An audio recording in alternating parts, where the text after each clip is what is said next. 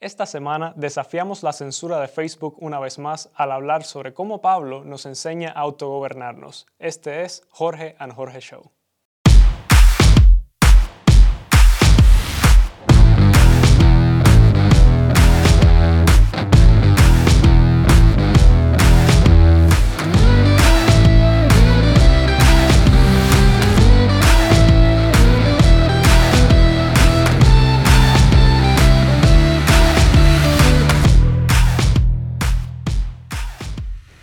Una de las serias complicaciones que vive un ser humano común hoy en día, cualquiera que sea el país, es ver cómo orienta sus decisiones, cómo se autogobierna en conexión con el tipo de gobierno social al que pertenece. Sabemos que todavía hay tiranías, todavía hay democracias con todo un, un gran abanico de posibilidades, adaptaciones, ajustes, aplicaciones de ella.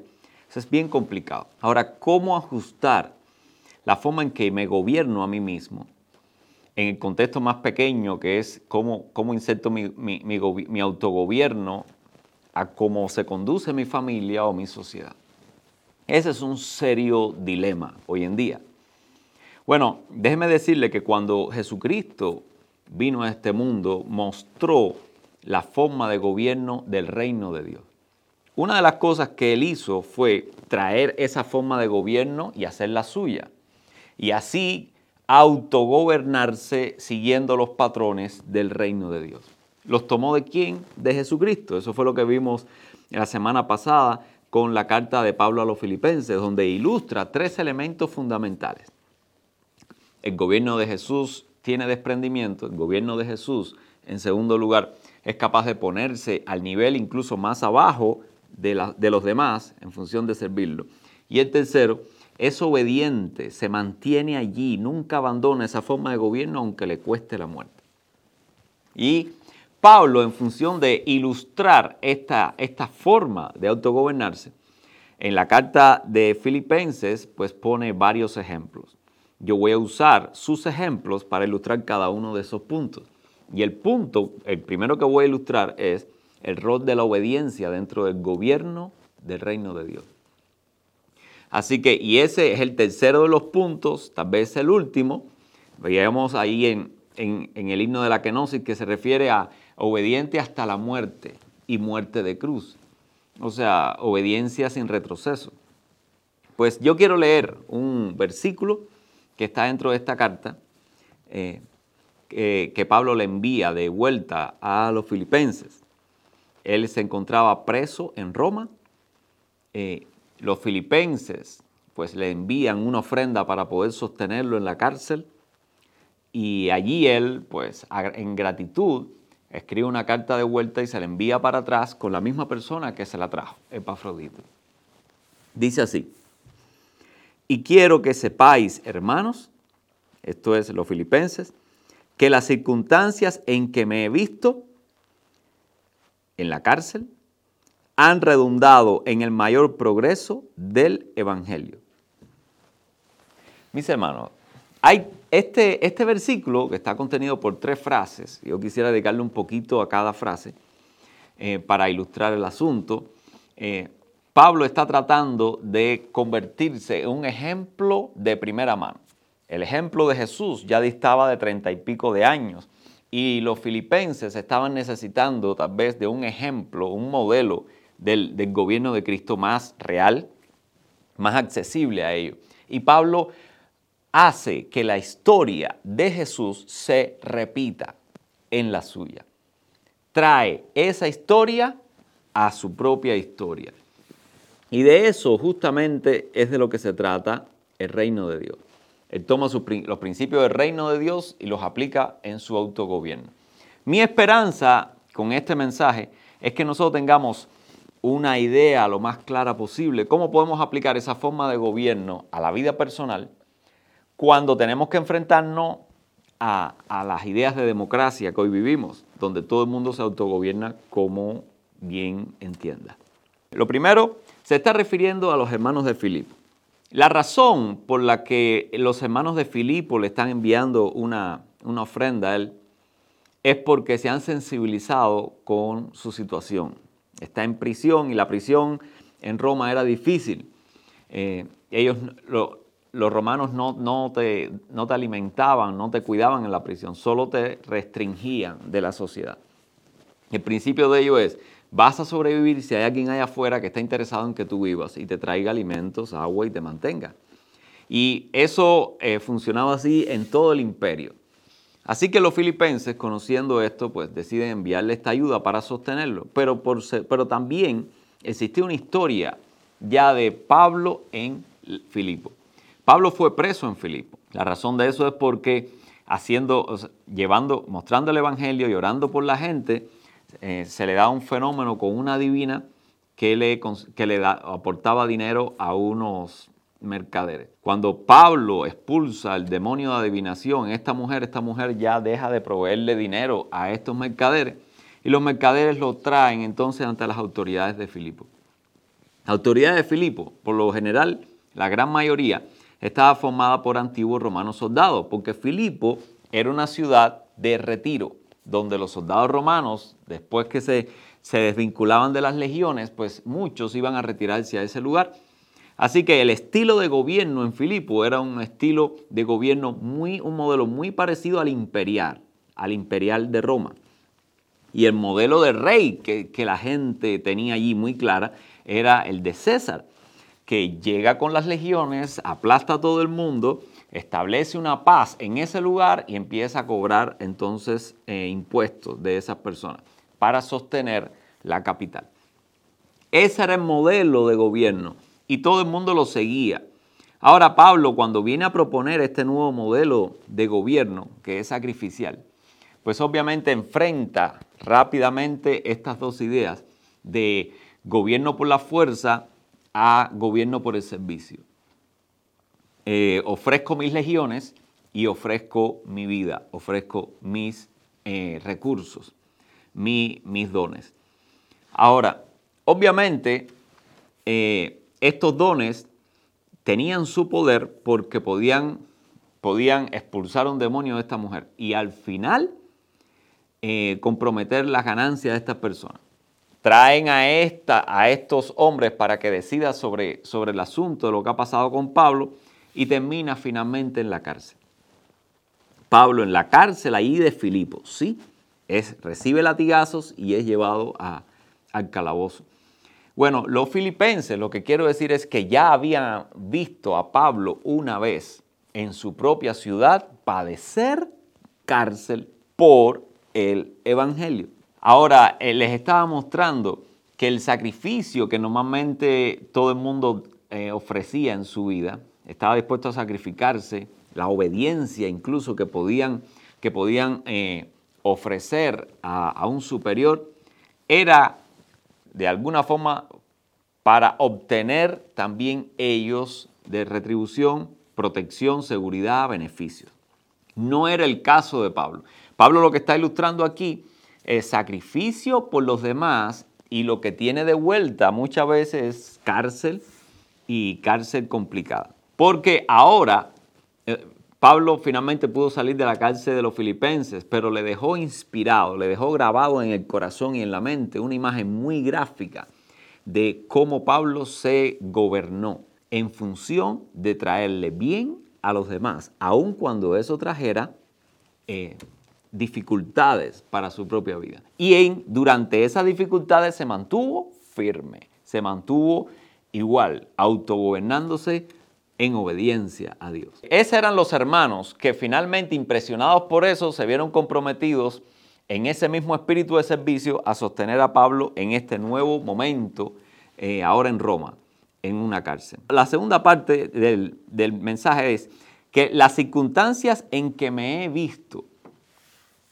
y es que ahora nuevamente está preso en Roma, pero esta prisión en Roma, ahora en la capital, ya no está en una provincia de retiro, ya está donde se gesta, donde se fortalece, donde se fundamenta, donde se justifica, donde se crean las bases de ese ideal de gobierno imperial que está eh, eh, promulgando Roma donde quiera que llegue. Dentro de esa gran Roma hay un pequeño lugar donde empieza a emerger poco a poco, abriéndose paso, una forma de gobierno como el de Cristo sacrificial. Pablo quiere decirle que aún con toda esa desventaja, mucho mayor que la que tuvo en Filipo, en Filipo se abrió paso el Evangelio, pero ahora aquí también se estaba abriendo paso. ¿De qué forma? Miren qué interesante como, como él lo dice.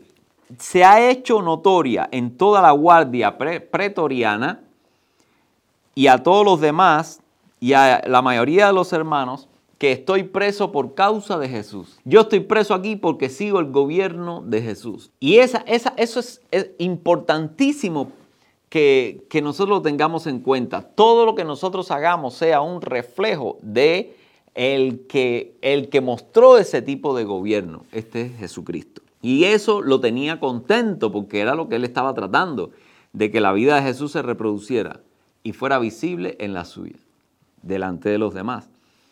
También se queja de que la, situación no es todo triunfo. Hay muchas personas, no solo los soldados y, algunos hermanos que estaban predicando también a Jesús y comportándose a ellos como tal. Había otro grupo que también estaba tratando de llevar a cabo ese, esa forma de gobierno y lo estaba haciendo eh, con motivaciones equivocadas, por envidia, con tratar de causarle más problemas a Pablo, tratando de discutir posiciones y lugares, como sabemos hay en todos los en todo, en todo sitio donde hay seres humanos. Tratar de llevar el gobierno de Jesucristo en mi vida no es fácil, porque me voy a encontrar mucha oposición de otros tipos de gobierno donde quiera que vaya. Pero la obediencia es lo que me va a permitir a mí no solo mantenerme en el camino, sino esa fuerza de la obediencia trasciende e inspira. Y esta es la palabra que quiero que, quiero que también quede. Inspira. La obediencia, mientras más profunda, más enamora. Mientras más, más real, más vivida, más auténtica, más mueve las raíces del corazón de las personas y inspira a otros. Así estamos viendo como personas están eh, siguiendo el gobierno de Dios, bien inspirados, y eso es lo que ha hecho que el Evangelio llegue hasta el siglo XXI. Y estamos viendo también que habían personas que hacían lo mismo con una inspiración, con una motivación diferente, lo cual eh, no, no ayudaba. Pablo está viendo de que eso ayudaba a qué? A que el Evangelio, a que esa forma de gobierno del reino de Dios empezara a abrir camino, tal vez en el lugar más difícil y angosto que existe. ¿Qué podía costar eso? No solamente, no solamente la muerte, no, eh, perdón, no solamente las prisiones, también la muerte. Una de las cosas que discute un poco más abajo Pablo es que tiene dos, tiene dos eh, para llevar. Una es la de la libertad y sabe que esa libertad la va a tener solo a través de la oración y la intervención del Espíritu. Pero otra que era muy probable que era su muerte. Y ante esa posibilidad, Pablo ha estado reflexionando, dice, ¿cómo me voy a comportar? ¿Cómo me voy a gobernar? ¿Cómo voy a dirigirme en medio de esa propuesta? Y él analiza, tengo, de esas dos opciones, si me dieran elegir, ¿qué elegiría? Finalmente, él, él se da cuenta que si, que si le dan la posibilidad de morir, pues entonces se quitaría de arriba todas las demás prisiones, todas las demás persecuciones, los latigazos, la vida difícil que tenía por delante y partía con Cristo. Por otro lado, si decidía seguir haciendo lo que estaba haciendo, él, eh, iba a seguir, por supuesto, avanzando por, eh, por en medio de muchísimas dificultades, pero eso iba a ayudar a que otros descubrieran la forma de gobierno que él descubrió. Así que finalmente dice, si me dieran a elegir, pues preferiría, elegiría entonces el camino de seguir modelando este gobierno. Hemos llegado al siglo XXI y hoy estamos muy lejos de la realidad que tenía Pablo, donde se enfrentaba a una tiranía imperial. Ahora nos enfrentamos a una democracia. Y una democracia, estamos hablando de todo el mundo tiene hasta cierto punto la, el derecho de poder expresarse, de, dirigirse, de, autogobernarse, de seguir los principios de, auto, de, autocomportamiento como los, como los entienda. Imagínese la cantidad de versiones y posibilidades. El Evangelio hoy todavía sigue abriéndose paso en medio de tantos pequeños feudos, de tantas pequeñas formas de autogobierno que hoy en día eh, se, enfrentan unas con otras, tratando de ver cómo haya una, una forma común que sea útil y provechosa para toda la sociedad. Sobre esto vamos a estar discutiendo porque mi hijo está dando vuelta por ahí escuchando y estoy seguro que ya le están viniendo a la cabeza algunas preguntas capciosas para ver cómo eso podemos aplicarlo hoy en día. Así que dentro de unos minutos empezará entonces el debate. Muchas gracias. Hay una imagen que tú utilizas en, en esta predicación, conversación, diálogo, que a primera vista yo creo que muchas personas pueden pasar un poco de trabajo para ubicarse. Y es la idea de gobierno. Cuando tú estás hablando de gobierno lo estás centrando en la figura de Jesús y Pablo intentando imitarlo, hacer un paralelismo a, esta idea de gobierno. Y sería bueno, creo que para todo el que nos escucha y para mí también, tratar de explicar qué significa gobierno cuando lo tratas cuando lo estás condensando a una persona. Cuando, cuando la idea de gobierno que usualmente existe, que la mayoría de las personas tienen, es la idea de una, de una estructura sociopolítica que, que simplemente ejerce autoridad. Pero aquí nos estás poniendo todo este aparataje, nos lo estás poniendo, situando en una sola persona. ¿Cómo, es que eso puede ocurrir? Bueno, ahí nos estamos, nos tenemos que meter muy profundo ya en la espiritualidad del ser humano. Pero para hacerlo sencillo a y no complejizar la cosa, digamos que el ser humano tiene la capacidad de tomar decisiones. Tiene todo un aparataje que le respalda para poder eh, tomar esas decisiones. Pero tiene la capacidad, tiene la libertad de hacer elecciones. Y ahí es donde, donde, la, donde la figura de gobernante emerge.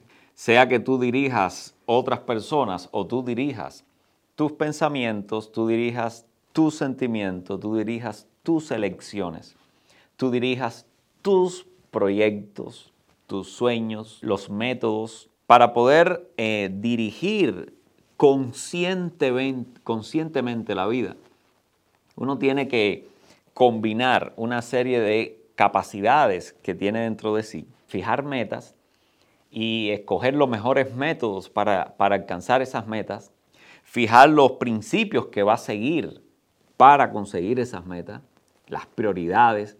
O sea, todo eso es un trabajo. La mayoría de la gente no lo hace de manera consciente y ese es un error. Eh, ahí es cuando nosotros, nuestra capacidad de gobierno es muy primario, muy tiránico. Es como si mis sentimientos alaran en un momento determinado mi gusto, mi motivación y se haga lo que yo siento. Y otros, eh, pues entonces apelen a, otra estructura por separado y piensen, razonen, saquen conclusiones y lo hagan fríamente siguiendo su, raciocinio. Yo creo que, eh, para una pequeña interrupción ahí, es que yo creo que es por eso que Jesús no pudo haber nacido ni en Grecia ni en Roma, porque los romanos son estas personas frías que todo, e incluso su religión era increíblemente eh, pensada y todo tenía que ser decidido de una manera muy estoica, mientras que los griegos, todo el panteón griego, aunque sea eh, para todo uso de razón, el mismo que el de los romanos, solo con diferentes nombres, los griegos utilizaban a sus dioses como representación de sus pasiones. Tenía el dios de la guerra no era simplemente, para los romanos el dios de la guerra era el dios que organizaba la guerra. Para los griegos el dios de la guerra era el dios que te traía esa, la manifestación, como en la Ilíada escriben, eh, Homero dicta, eh, que se veía a Ares en el, en, el, en el campo de batalla, pero es muy probable que lo que se que la, la, la transliteración sea ese sentimiento, e, esa esa furia homicida que, que en el, en el, calor de la batalla. Igual con la, la eh, Afrodita, la diosa del amor, eran e, esas pasiones. Y, y, por eso creo que ambas, esas son ambas eh, formas de gobierno que tú dices que, son, que resultan tiránica en naturaleza. Sí, porque una se impone a la otra. Los sentimientos se imponen a la razón, la razón se impone a los sentimientos, el pragmatismo eh, o sencillamente eh, la conveniencia o sencillamente la adaptación 100% al medio, eh, tipo camaleón. O sea, ve, hay muchas cosas que están pujando por tomar control de nuestras elecciones. Entonces, para resumir la idea esta de gobierno, es que nosotros estamos mirando mal al gobierno, lo estamos mirando como muchas cosas creo que suceden en esta sociedad, estamos mirando el producto final, pero no estamos viendo dónde empieza, el gobierno empieza con el individuo. Lo que sucede es que a través de los milenios hemos evolucionado tanto como sociedad, nos hemos desarrollado de una manera que hemos desarrollado estas estructuras tan gigantes para mantener sociedades tan masivas como las que tenemos en orden. Si te pones a pensar, los seres humanos podemos vivir en ciudades de 8 o 14 millones de personas. ¿Qué, ¿Qué ser viviente hace eso? No, es una, una, jungla de contradicciones. Eh, animales que, que viven, que tienen mentalidad de colmena, hormigas, abejas, que están diseñados para vivir en, en enjambre, no, tienen esa, no llegan esas proporciones. Ahora, eh, para no salirme mucho del tema, eh, pero lo que estás diciendo es que estamos mirando el, producto final mientras ignoramos completamente el origen de, este, de, este, camino. Bueno, hay algunas, hay algunas áreas sociales donde ha sido una obligación, ¿verdad?, adentrarnos en la realidad de, la persona. Me refiero a los asesinos en serie, a los terroristas, donde es necesario, no solamente hacer eh, eh, digamos, un, una estadística de sus conductas. Uno necesita hacer algo, ser mucho más objetivo. Y por eso se, ha abierto la, cuestión de los perfiles. Entonces, en los perfiles, eh, tú puedes adentrarte un poco más en el sistema de gobierno de las personas y entonces predecir, más que con la estadística de su comportamiento, con el perfil poder eh, estar mucho más cerca, entender su filosofía de vida, su filosofía de autogobierno y así predecir con mucha mayor eh, precisión, la, eh, qué esperar de esa persona. Y esto, bueno, poco a poco se ha ido trasladando a los, a los sectores que más requieren de eso, el, sector económico, no tanto el sector político, desgraciadamente, pero sectores policiales donde, donde se requiere hacer un perfil.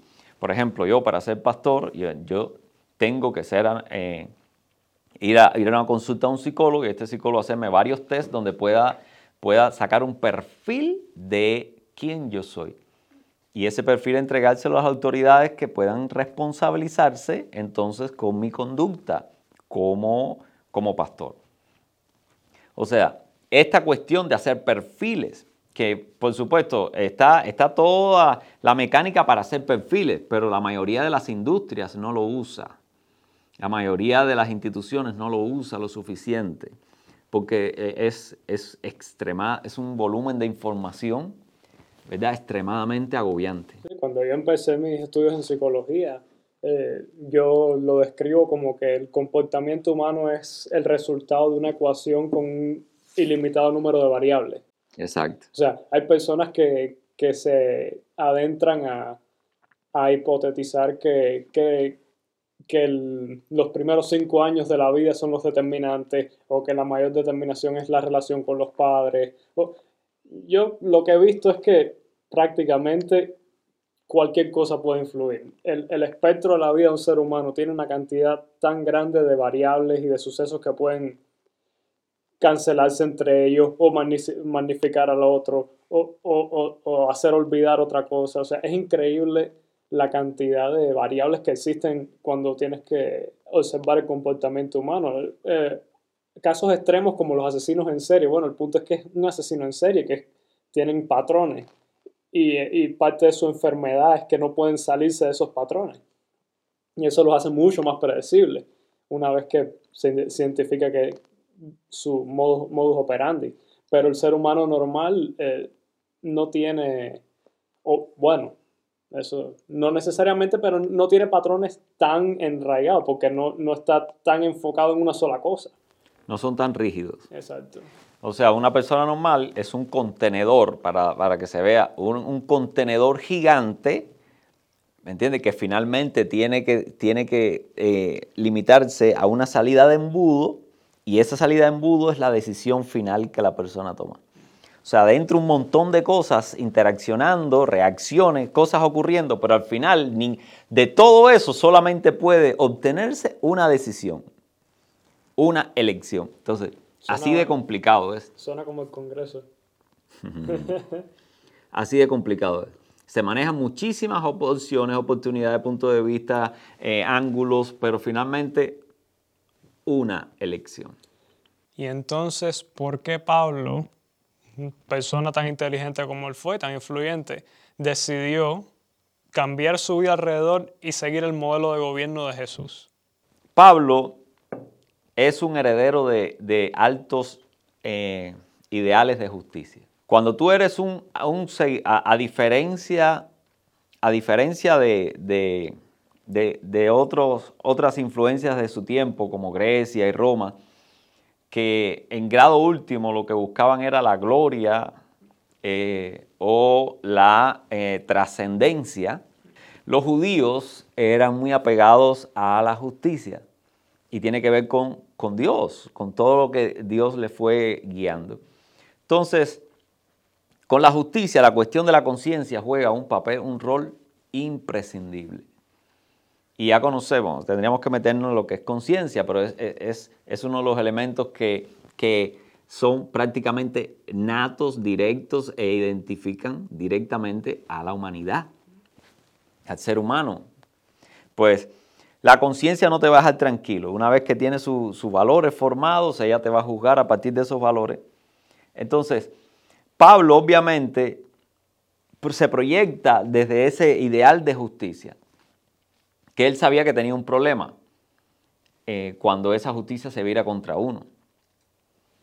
ese, ese, conflicto de cómo la justicia, cuando la justicia se vira contra uno, con el gobierno propio, eh, él haya una salida, una solución viable, no de, de autodestrucción, sino una, una, una, una posibilidad de regenerar, de trascender y de, de incluso mejorar en Jesucristo. Ahora, por supuesto, la razón por la que no se había descubierto antes es porque lo que está proponiendo Jesús, un ser que es 100% Dios y 100% hombre, o sea, no, puede venir solamente de un 100% hombre, ni de un 100% eh, Dios tan siquiera. Entonces Pablo se presenta con esta oportunidad para aprender de este ser único. Se apasiona. Sí. Y eso desata su campaña por todo el mundo griego y, bueno, grecolatino para, para predicar el Evangelio. Y ahí es donde terminamos aquí en Filipo. O sea, Filipo, Filipi, no sé exactamente cómo se... Filipo. Claro, esta carta es a Filipo, pero realmente donde él se encuentra ahora es en Roma. Pero tú hablabas que en Filipo él había tenido ya ciertos encontronazos con, la ley. Sí. Le, había interrumpido el negocio a, estos hombres que, estaban manejando esta operación de, adivinación. Y entonces tú hablas de que e, fue en ese momento donde él fue apresado por las autoridades de, filipenses. Sí, él está en la ciudad de Filipo y, y ahí eh, con los filipenses, él tratando de mostrar este ideal cristiano. O sea, él, es castigado, es azotado y es apresado y en presencia de todos los filipenses. En presencia, o sea, ellos vivieron esa, esa experiencia de cómo Pablo se expone en obediencia a su llamado, a la extensión del Evangelio, se expone a un punto de servicio que le cuesta. Exacto, y aquí es donde vamos, porque la obediencia es algo muy complicado. En mi, en mi opinión tiene el potencial para cosas muy buenas y tiene el potencial para cosas muy malas. Pablo es capaz de, discernir la, grandeza y la, singularidad de la personalidad de Jesús y encontrar una forma de gobernarse a sí mismo a través de, ese, encuentro que él tiene. Pero al mismo tiempo, él viene de un, um, background, de un fondo de, como dices, de ley judía, que el cual es una ley que está dada por Dios, que es, o sea, al mismo Jesús muchas veces trataron de, agarrarlo entre, en el fuego cruzado que existe entre la gracia divina y la justicia divina, básicamente entre el Nuevo y el Antiguo Testamento. Entonces, como Pablo no solamente discierne que, la, que, que esta gracia es digna de su obediencia, que este sistema de gobierno es digno de, de obedecer, pero porque él deja también, tiene que darse, al mismo tiempo, tiene que darse cuenta que tiene que dejar de obedecer este sistema que él había traído toda su vida. Entonces, ¿cómo uno sabe cuándo debe o no debe obedecer? Cuando hay superioridad. O sea, es lo más natural. Yo te pongo un ejemplo. Tú estás, tú estás eh, en una escuela y tienes dos profesores y tú te das cuenta a través del tiempo que un profesor eh, se limita la información que da. Hay inseguridad incluso en, eh, las fuentes que cita. cuando tú encuentras un, eh, tienes una pregunta, una duda, pues él desvía la respuesta hacia otra cosa y no responde tú. Y por otro lado tienes un profesor que no solamente, o sea, que cita su fuente, que las maneja con libertad, que las puede aplicar a cualquier circunstancia, y que cuando tú tienes una duda, usa elementos muy accesibles a tu mano para, para bajarte al nivel eh, que, te, que debe explicarte elementos muy complejos. Entonces, el día que te pongan a escoger en cuál de los dos profesores tú quieres, ¿cuál tú decidirías? Obviamente. O sea, cuando uno encuentra superioridad, eso, y por supuesto, eh, no es, no es que uno encuentre superioridad superficialmente. Para encontrar esa superioridad, me imagino que debe haber un trabajo extensivo detrás de eso. Uno tiene que responsabilizarse con estar seguro de cuál, eh, cuál profesor es el que está en lo correcto o por lo menos más en lo correcto lleva un trabajo muy serio, muy profundo, muy personal, de mucho sacrificio. Y, es, es, lo que Pablo siguió, lo que Pablo hizo. Cuando tú lees las cartas de Pablo, especialmente la, de Romanos, tú te puedes dar cuenta cómo él narra su proceso de evolución. O sea, desde niño, al que eh, denomina un periodo de inocencia, donde está ausente de su conciencia, de la ley, a, un segundo plano donde los padres le, eh, le, enseñaban a los hijos, le formaban su conciencia a partir de las leyes eh, del Antiguo Testamento. Entonces, imagínense, todas esas leyes están dirigidas a a que, a que el muchacho pueda identificar cualquier mínimo movimiento o inclinación de su motivación hacia el mal. Eso está mal, eso está mal, eso está mal. Ya le ponen los límites bien, bien Constantemente. nada más el niño eh, intentaba hacer algo que moralmente era cuestionable, había una ley ahí que rápidamente la identificaba. ¡Pa! Entonces, el muchacho iba desarrollando una conciencia muy sensible, muy ávida, justamente por, todo esto, por todas estas leyes. Eh, se percataba muy rápido cuando eh, empezaba a surgir una inclinación contra esas leyes en su corazón, en su mente. Y esa es una etapa que él describe como una, etapa de frustración. Para el pueblo judío, esa ley era la que te mantenía, la que te garantizaba a ti gobernarte bien y tener un, futuro próspero. Pero límites tienden a, crear frustración, obediencia tiende a crear frustración.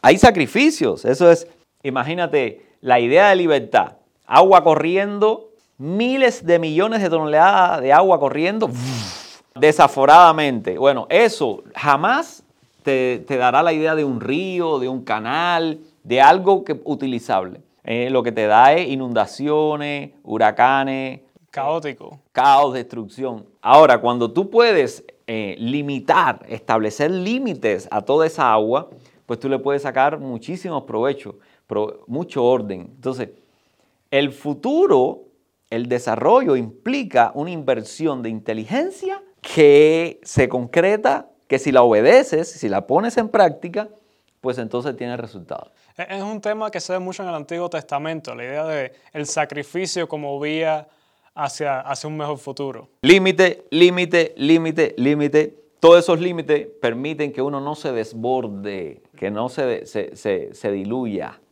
en otro, sino que se mantenga en el cauce que te permite llegar a donde hay que llegar. Y entonces, Pablo llega a la tercera etapa. Él tiene, él tiene una crisis con este asunto de los límites, porque se ha vuelto muy sensible a cualquier movimiento de su maldad y, cada vez que, y cada vez que ve un mal pensamiento, un sentimiento impuro, una cosa, se siente mal porque sabe que, sabe que está mal. Entonces, ¿qué? el problema es, eh, ¿qué haces con eso?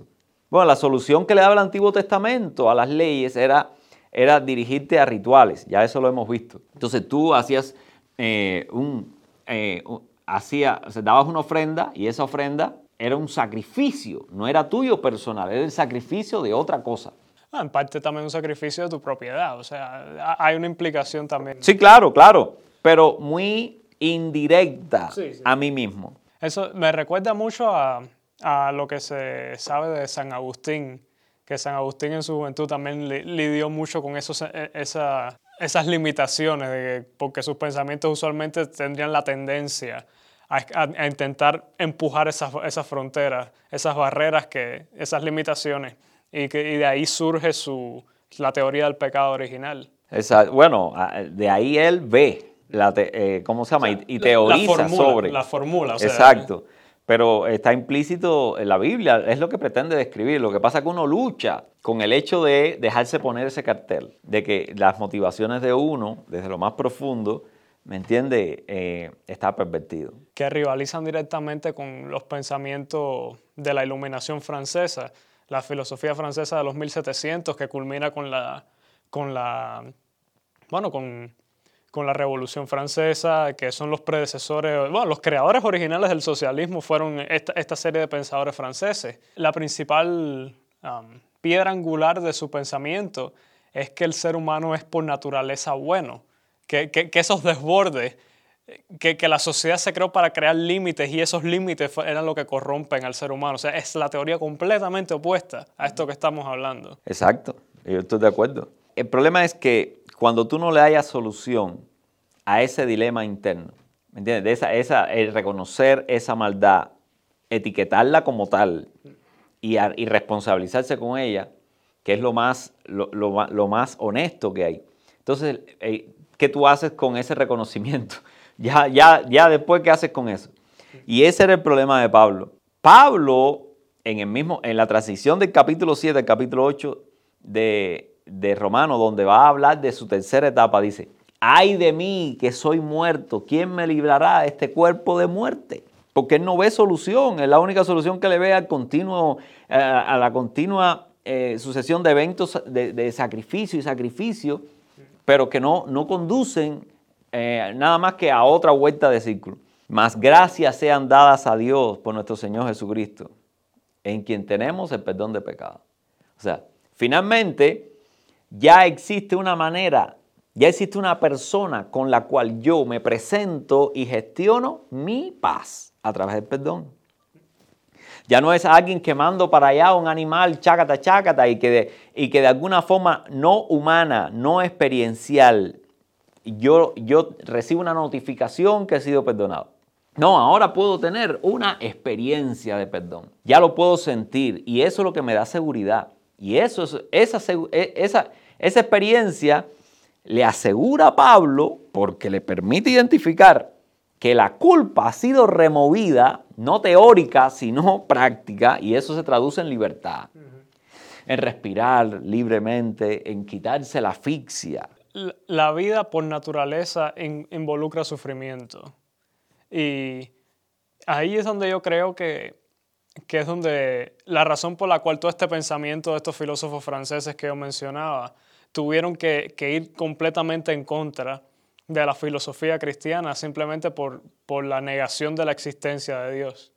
Y cuando Dios no existe, nadie te, nadie te va a dar esa gracia. Nadie te va a dar ese perdón, y no vas a sentir esa libertad nunca. Y entonces, la, entonces el sufrimiento de la vida se vuelve... Hay que encontrar otro cauce. Hay, que encontrar otra, otra forma de absolverse uno mismo. Y por eso es que, y por eso es que tienen que, ir que recurrir a la idea de que no, que nosotros hemos corrompido lo que, lo que por naturaleza somos buenos. Y ahí está la idea de la revolución, donde eh, se al cauce natural que Dios ha establecido de máxima responsabilidad, pero también máxima obediencia para poder continuar a la próxima etapa, pues entonces se haya un atajo eh, que evidentemente pretende resolver, solucionar, darle un salto evolutivo, tres escalones por delante a, lo que se ha planteado. Pero caes entonces en, un limbo sin límites, sin regulaciones, sin proyecciones sólidas, todo es cuestionable. Y la única salida es la tiranía.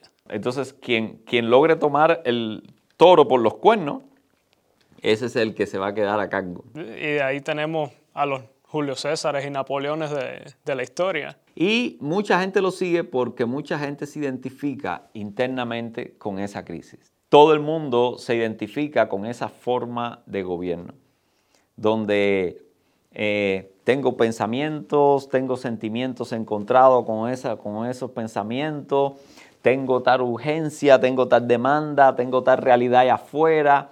Y en todo eso no encuentro una forma de, no encuentro la forma de organizar todo eso en, el contenedor para sacar en embudo la mejor de la respuesta.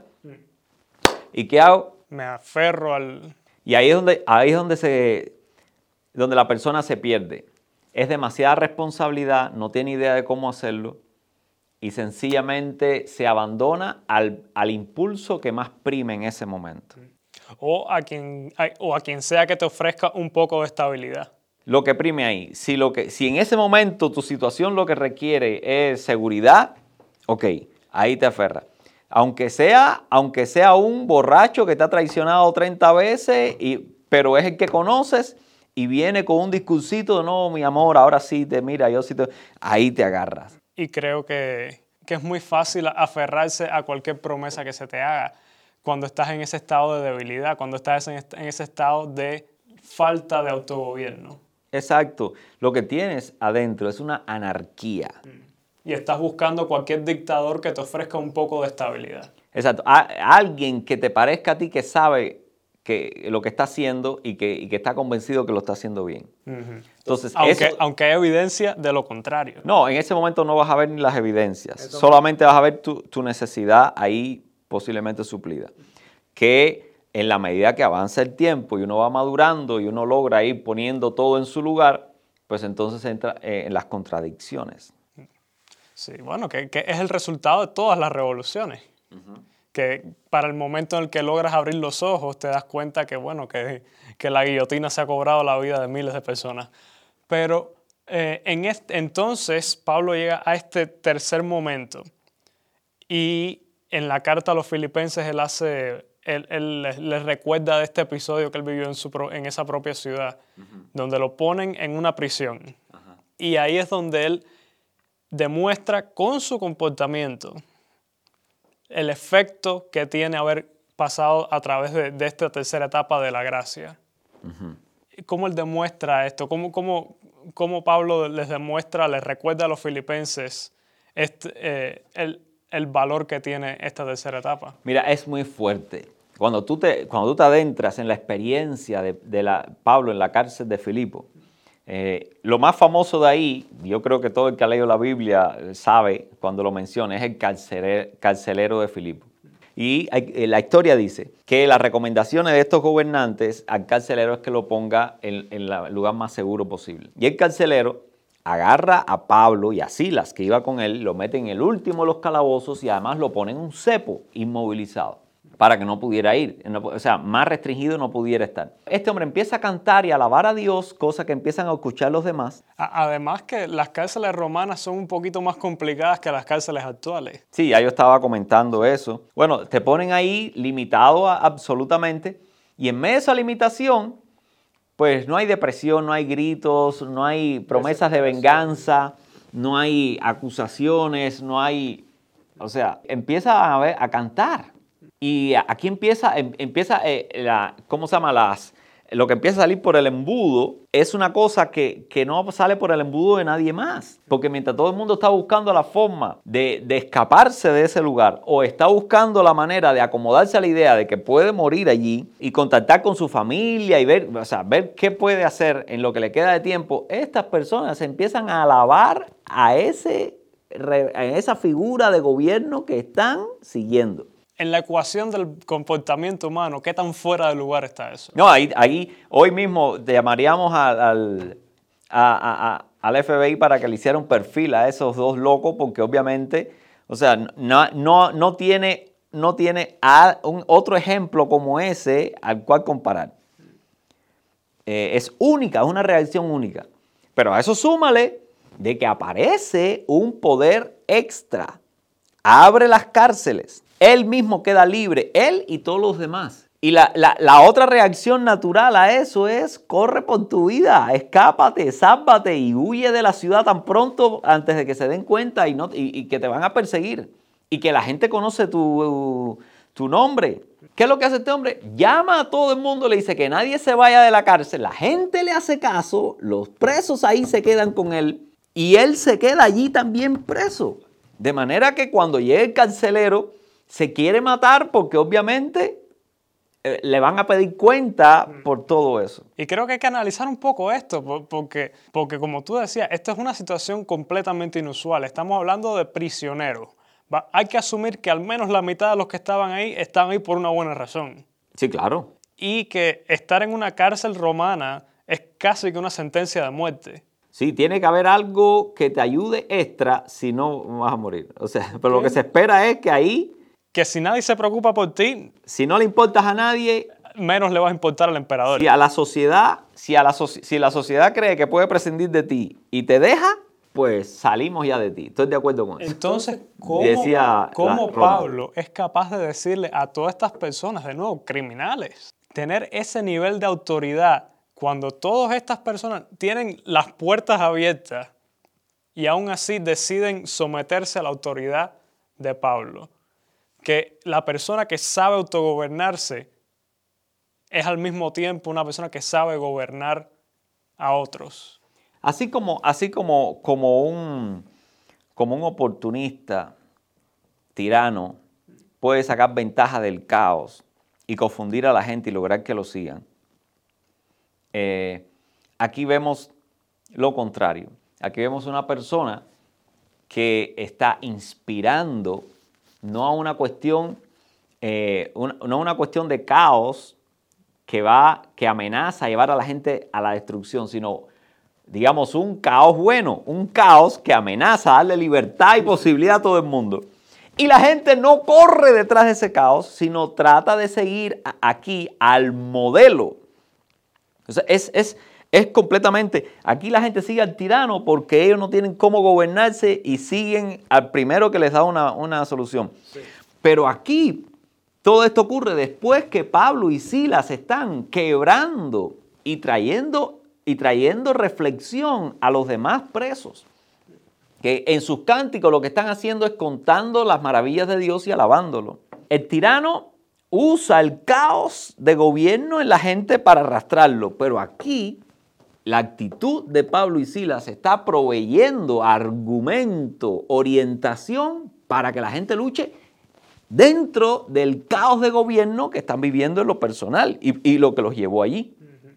Entonces, de manera que cuando se abren las puertas y se da la posibilidad de que, de que, de que, el, de que la, el caos que hay adentro salga como un toro hacia afuera, lo que te encuentras ahí no es caos lo que te encuentras unánimemente es orden, es sujeción voluntaria, es, es convicción. Y es responsabilidad también. Es, todo lo que estás viendo es muchas mentes caóticas y falta de gobierno que están tendiendo a un gobierno propio, eh, eh, ¿cómo se llama? Equivalente al gobierno que está mostrando aquí Pablo y Silas. Increíblemente, porque hablábamos al principio de, la visión griega de, los dioses, de, las pasiones.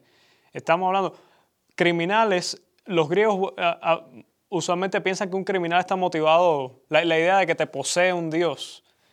Y aquí estamos viendo a estas personas que en la mentalidad griega, Filipo estaba en el, e, al, este de Macedonia, o sea, hoy por hoy donde se estaba esa ciudad, hoy por hoy pertenece a Grecia, el país.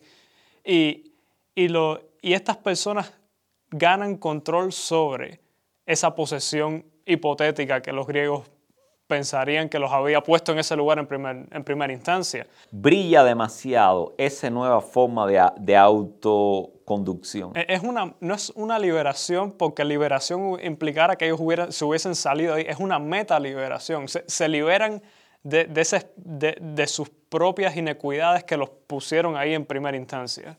Por un ejemplo que ni siquiera alcanzaban a, a visualizarlo porque estaban en celdas diferentes. O sea, solamente de manera auditiva. O sea, te estoy diciendo que estamos hablando aquí el convencimiento que tiene Pablo y en este caso Silas también, porque no estamos hablando en este caso de un solo de una sola persona. Estamos hablando de un gobierno que está siendo llevado por dos personas al unísono, que eso multiplica el efecto. Pues entonces contagia a todo el mundo. Y muestra eh, eh, algo tremendo este gobierno. Pablo y Silas es capaz de, de liderar el autosacrificio de todos los demás presos también, en función de cuidar nada más y nada menos al que estaba, el que, que estaba responsabilizado porque ellos se permanecieran en la cárcel. O sea, cuando este hombre, obviamente, desde su forma de entender el gobierno, desde su propia idea, desde, su, cómo se gobierna el mismo, le echa una panorámica, ve solamente la, la reja abierta y echa mano a, a la forma de salida honrosa alternativa que podía tener un romano. Antes de enfrentar la vergüenza, pasar por la ley, ser humillado, pues entonces sencillamente me quito la vida yo. Y Pablo sale en defensa de él y le dice, no, no, no, estamos aquí. Y entonces, perdona que te interrumpa, porque esto es un momento, hay tantas cosas ocurriendo en este momento que a, siento la tentación de querer analizarlo. Este romano, este romano está en la segunda etapa que Pablo habla él está tomando responsabilidad por lo que él considera su fallo. O sea, eh, su responsabilidad es que ellos, que, los prisioneros no escapen. Y cuando él cree que él ha fallado en su tarea, él toma responsabilidad tratando de quitarse su vida.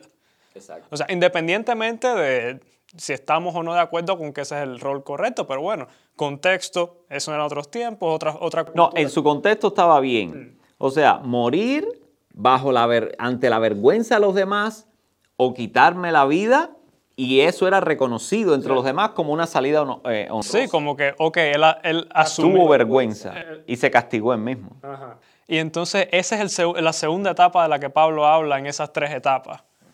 Y entonces, y entonces aquí donde él se confronta con la tercera etapa en la forma de Pablo. Ahí es donde está la pregunta, ¿qué debo hacer para ser salvo?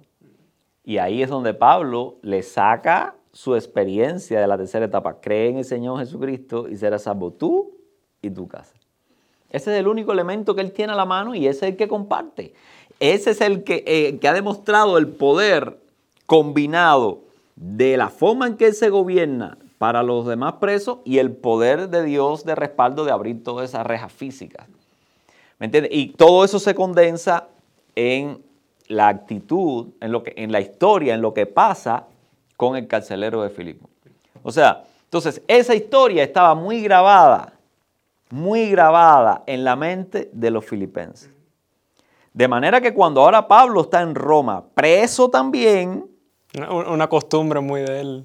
Hay que entender la dinámica de pensamiento a partir de la experiencia anterior de los filipenses. Ellos le mandan a la gente, le mandan a un hombre allí y ese hombre está dispuesto a morir a morir en el viaje, con, el, con, la ofrenda, con no sé cuándo, solamente para alimentar a ese hombre. Para ellos, Pablo es como ese, ese, ese hay que servir a ese, a ese hombre como, como ese hombre sirvió al carcelero de Filipo, que se quedó siendo parte de la comunidad cristiana de ahí.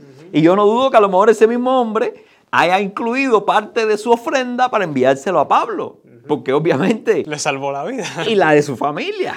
O sea, estamos, eh, esto hay que aterrizarlo para uno poder ver las conexiones y darse cuenta de la riqueza objetiva que está fluyendo subterráneamente en el texto. Hay, contextos mucho más abarcadores de lo que la, la, historia lineal puede, puede ofrecer. Es, este tipo de, de momentos fueron los que hicieron que la, la cristiandad apareciera, emergiera y últimamente venciera sobre el imperio romano. Es la, idea de que eh, el imperio romano conquistó al mundo, pero Jesús conquistó al imperio romano. Eh, es, es, ese nivel de trascendencia. El imperio romano dominó el mundo a través de, de nuevo, de, ese segundo paso de, de poder crear las leyes que, organizaron al mundo y, crearon la grandeza que fue esa civilización. Y entonces el cristianismo fue el que ofreció esa, tercera etapa de gracia y de perdón. O sea, hoy en día mucha gente estudia los textos de, César, de, Hitler, de, de grandes conquistadores, de Alejandro Magno, para ver cómo ellos organizaron y para poder entender los logros que ellos tuvieron. Pero la mayoría de ellos, ninguno se logró gobernar a sí mismo. El genio, de, el genio que está presentando aquí Jesucristo es que no te estoy enseñando cómo, cómo mover, cómo gobernar masas, sino cómo gobernarte a ti y que tú seas una motivación para las masas. Que las masas puedan ver en ti una orientación indirecta de lo que es un, un gobierno y un dominio que no sea solo conveniente, sino que sea productivo y eficaz. Y que, sea, y que sea adecuado con cada sencilla persona o cada sencillo ser humano. Aprobado voluntariamente por cada sencillo ser humano. Y, y al mismo tiempo respetando esa capacidad de elección. O sea, estamos hablando que Pablo dijo, yo no encuentro una mejor forma de autogobierno que la que, la que vi en Cristo, que lleva sacrificio, y es el punto aquí, lleva sacrificio. Que en la medida que tú te, eh, decidas obedecerlo al pie de la letra, te va a conducir al sacrificio. Una y otra y otra vez, como tantas veces él también estuvo en la cárcel y enfrentando dificultades. Pero nada inspira más que eso. ¿No estarías de acuerdo con la idea de que la iglesia existe para continuar esta tarea de Pablo, la de enseñar a las personas cómo autogobernarse? Yo creo que las personas no pueden llegar a tener una idea de cómo autogobernarse sin tener un ejemplo vivo, real, objetivo delante. Y creo que la iglesia está llamado a ser testigo de esa forma de gobierno, de autogobierno. Ahora te voy a lanzar yo una pregunta a ti. Si lográramos que la mayor cantidad de personas se autogobernara a sí misma, ¿qué rol tendría el gobierno de una ciudad o el gobierno de un país cómo se vería el gobierno en una, en una nación o en una ciudad donde hipotéticamente la gran mayoría de las personas sigan un autogobierno como el propuesto por Cristo. Yo creo que esa es la única forma en que los libertarios puedan estar felices. Eh, eh, un gobierno en, en, esa situación es meramente administrativo.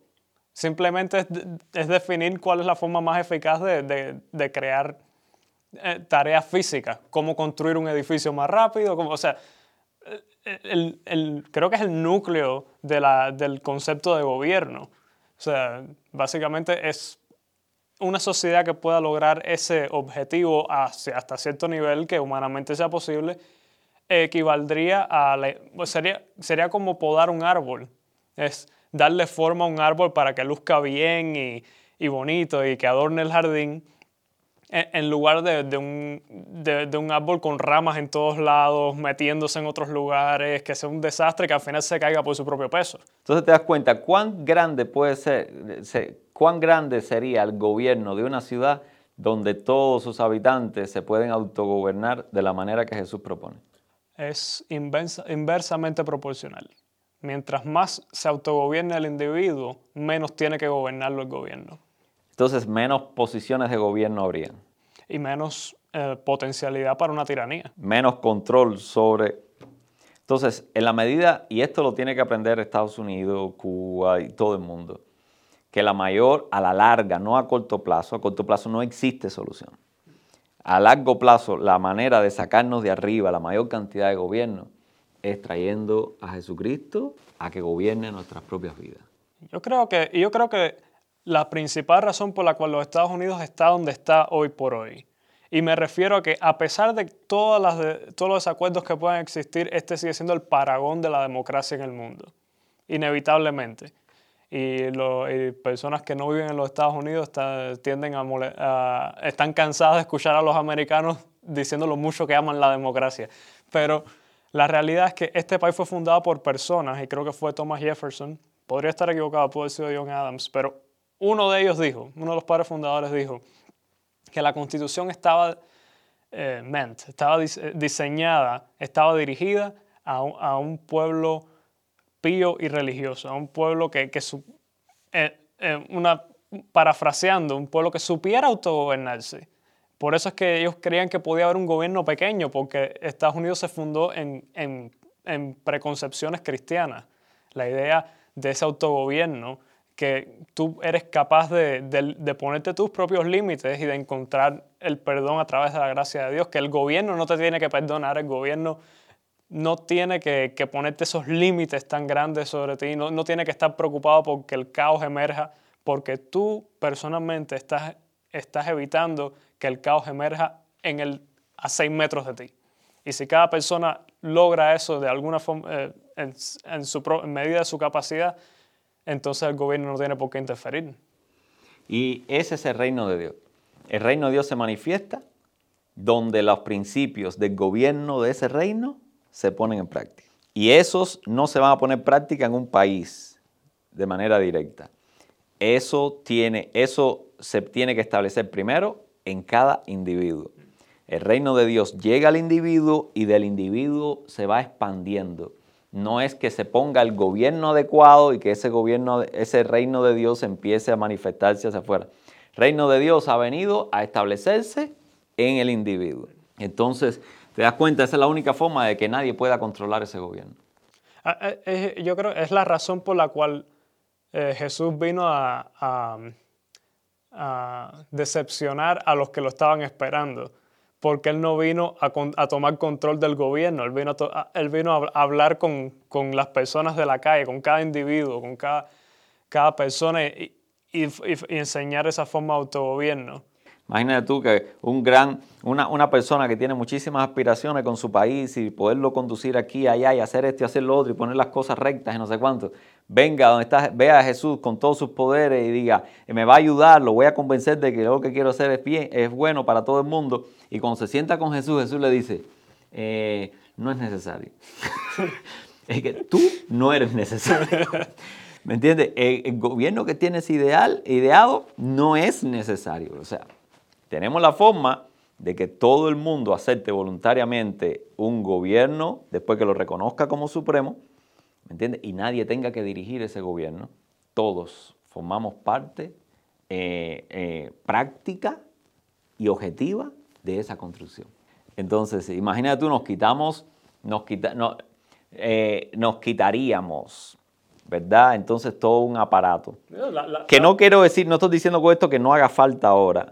mientras que todo, mientras que haya uno solo que se revele a ese gobierno y crea que debe establecer otro tipo de gobierno externo, necesitamos ese otro gobierno externo. Eh. Pero se irá reduciendo en la misma proporción que cada uno de nosotros le dé espacio a ese gobierno cristiano. Eso lo vio Pablo con claridad y estuvo dispuesto, lo vio Jesús, o sea, Jesús lo vino a, lo vino a enseñar y estuvo dispuesto a dar su vida por eso. Lo, lo pudo ver Pablo y estuvo dispuesto a dar su vida por eso.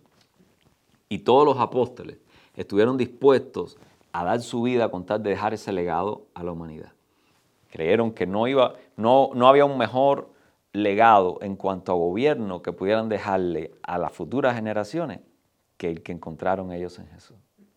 Y yo creo que no hay, eh, uno siempre hay que hacer hincapié en la responsabilidad tanto del individuo como de la iglesia como institución, pero más que nada los individuos dentro de la iglesia, que somos los llamados a, bueno, a seguir los pasos de Pablo, a movernos alrededor del mundo y, transmitir este mensaje.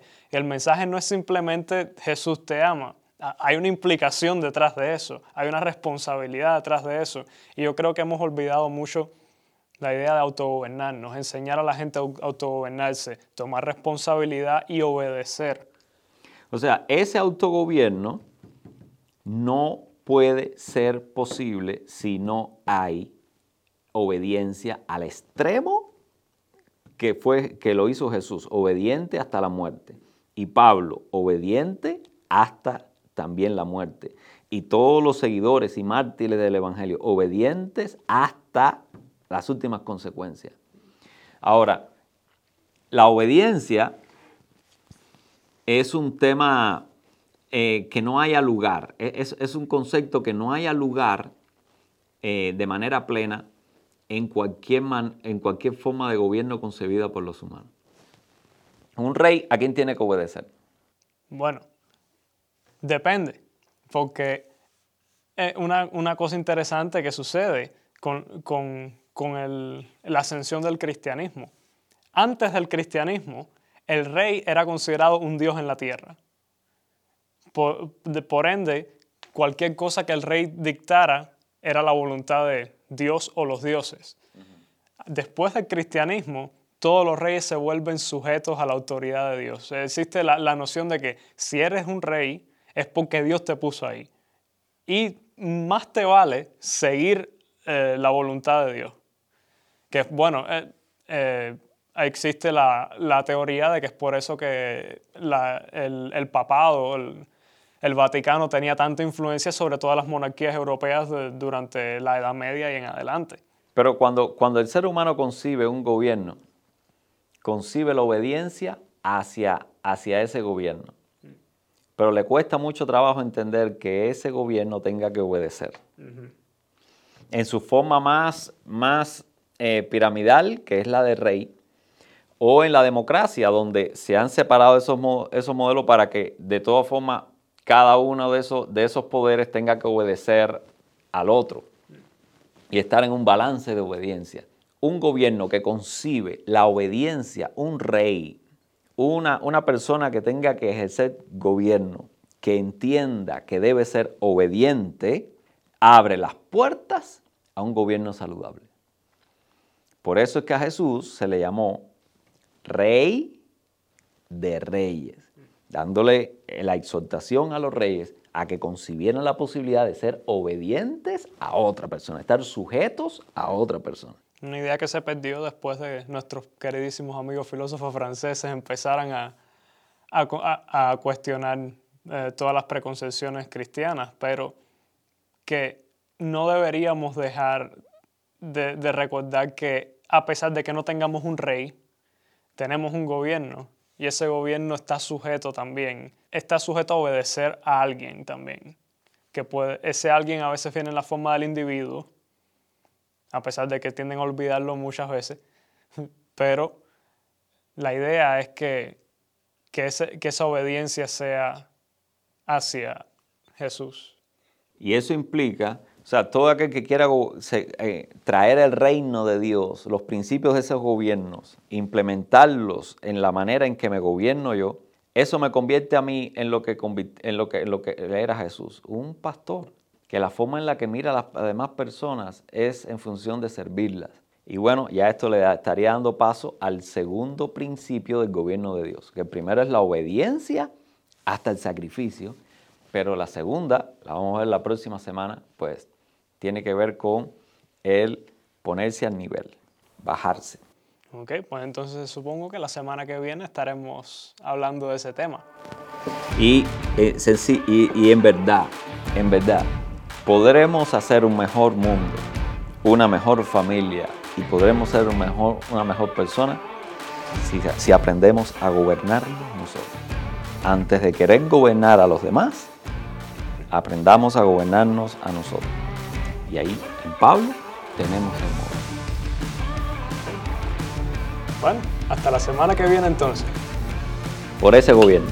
Por ese gobierno. Muchas gracias por conectarse a nuestro show, espero que hayan disfrutado el contenido.